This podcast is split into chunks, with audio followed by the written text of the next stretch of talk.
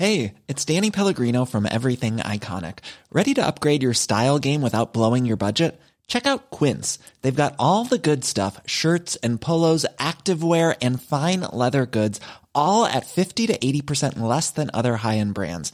And the best part? They're all about safe, ethical, and responsible manufacturing. Get that luxury vibe without the luxury price tag. Hit up quince.com slash upgrade for free shipping and 365 day returns on your next order. That's quince.com slash upgrade.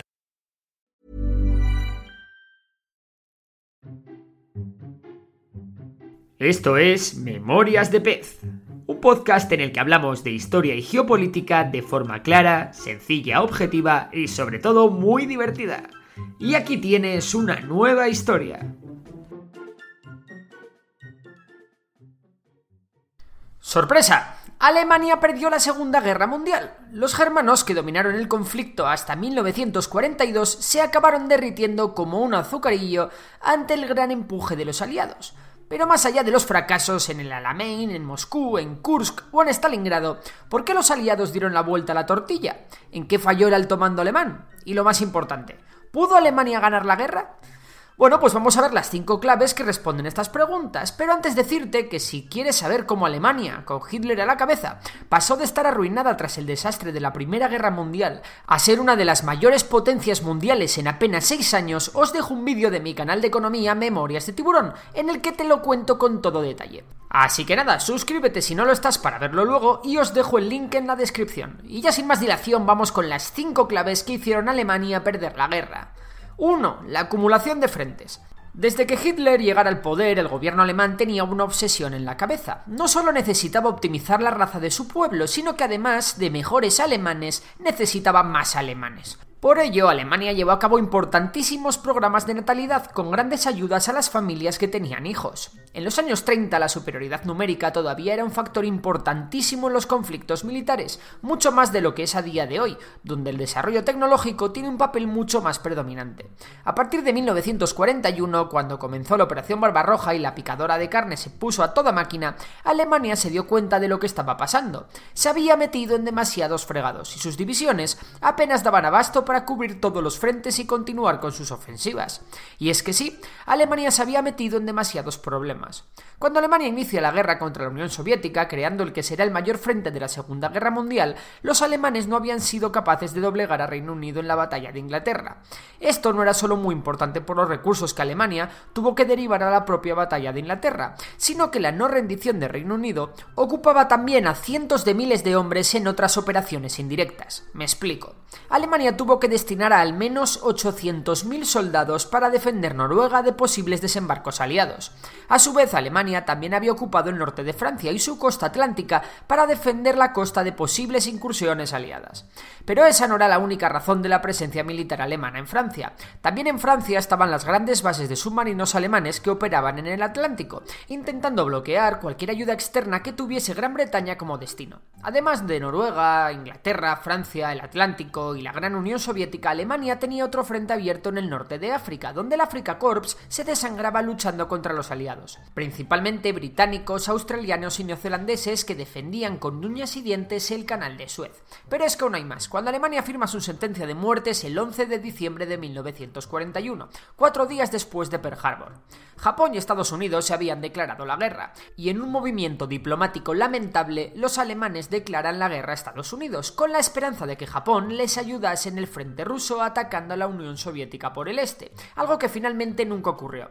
De esta forma, la superioridad numérica y económica de los aliados resultó ser completamente determinante. Alemania había acumulado demasiados frentes y enemigos como para salir victoriosa. 2. No implantar una verdadera economía de guerra hasta 1944. Al contrario de lo que se suele creer, Alemania no se implicó ni implicó mayoritariamente a su población civil en la guerra hasta nada más y nada menos que el año 1944. Hitler había tomado buena nota de lo acontecido en Rusia durante la Primera Guerra Mundial, donde la población se alzó contra su propio gobierno por las penurias que la Gran Guerra estaba causando entre la población civil. Por ello, Hitler tenía mucho miedo a trasladar a la población civil las consecuencias económicas de la guerra, temeroso de una posible revolución interna.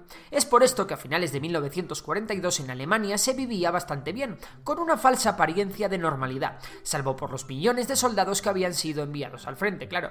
Sin embargo, el resto apenas habían sufrido privaciones de ningún tipo. Ni siquiera las mujeres habían sido incorporadas masivamente a las fábricas para sustituir a los hombres que marcharon al frente.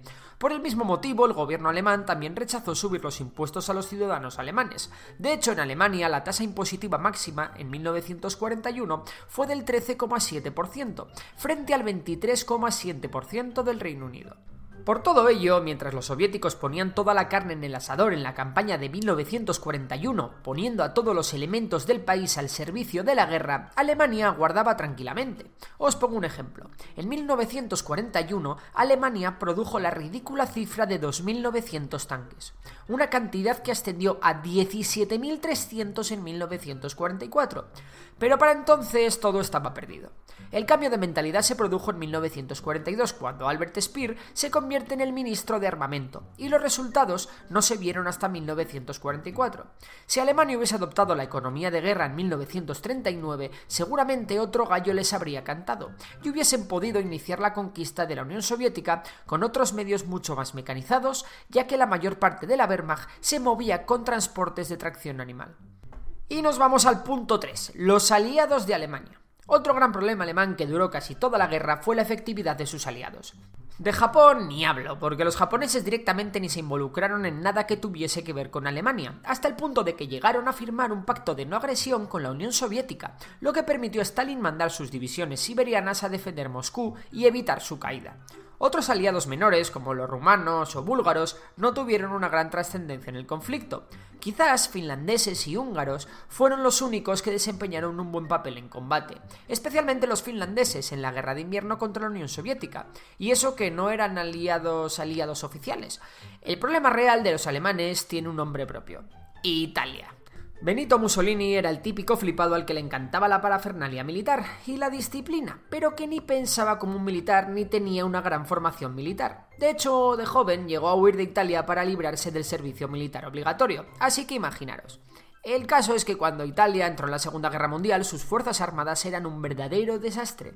Por poner varios ejemplos, ni siquiera tenían instalaciones suficientes para alojar a los reservistas movilizados. Desde el inicio de la guerra no habían hecho apenas preparativos para la contienda, ni tenían grandes planes estratégicos para el inicio de las hostilidades. Tan mala fue la gestión que cuando entraron en la guerra, muchos barcos mercantes italianos quedaron retenidos en puertos aliados debido a que nadie les avisó del ataque que se iba a producir.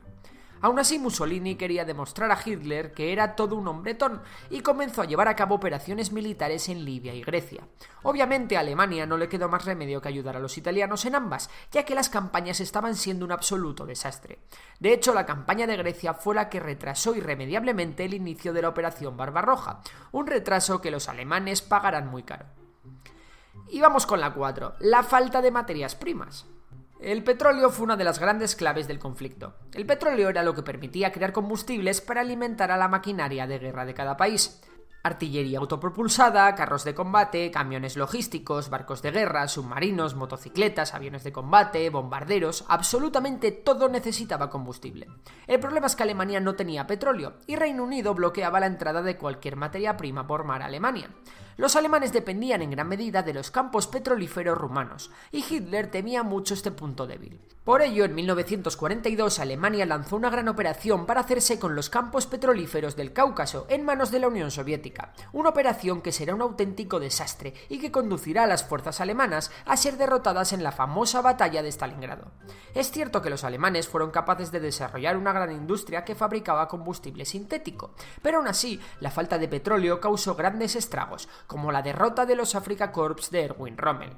Para que os hagáis una idea, Alemania producía aproximadamente 9 millones de barriles de petróleo al año, más cerca de 31 millones en combustible sintético. Bien, pues solo la Unión Soviética producía más de 240 millones de barriles de petróleo en 1941. Pero si esto os parece una barbaridad, esperad porque Estados Unidos tardaba 10 días en producir todo el combustible que Alemania producía en un solo año. Una auténtica barbaridad. Y vamos con la última clave, la parafernalia racial. Lo de que los alemanes se lo tenían muy creído les salió bastante caro. Como vimos anteriormente, tenían un gran problema. Eran pocos. Sin embargo, el destino les dio una oportunidad. En los primeros compases de la Operación Barbarroja, los alemanes conquistaron el territorio habitado por pueblos periféricos de la Unión Soviética, es decir, pueblos que no eran rusos, y que veían al gobierno de Stalin como sus opresores.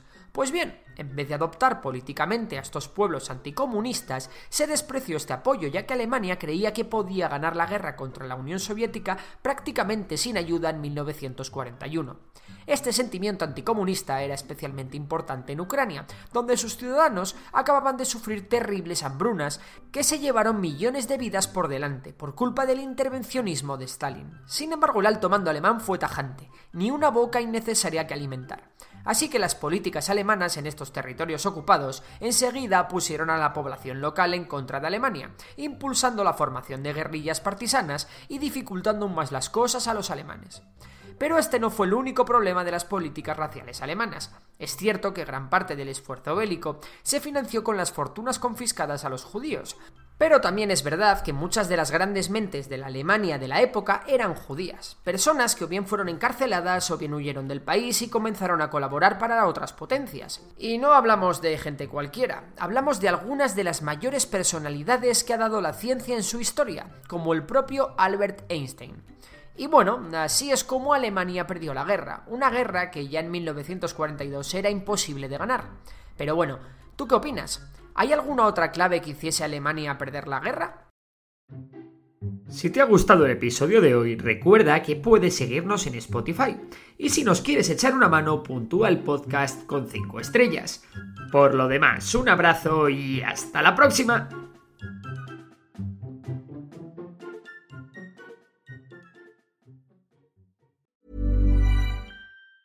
Hi, I'm Daniel, founder of Pretty Litter. Did you know cats tend to hide symptoms of sickness and pain? I learned this the hard way after losing my cat, Gingy. So I created Pretty Litter, a health monitoring litter that helps detect early signs of illness by changing colors, saving you money and potentially your cat's life. Pretty Litter is veterinarian developed, and it's the easiest way to keep tabs on your fur baby's health right at home. Go to prettylitter.com and use code ACAST for 20% off your first order and a free cat toy. Terms and conditions apply. See site for details.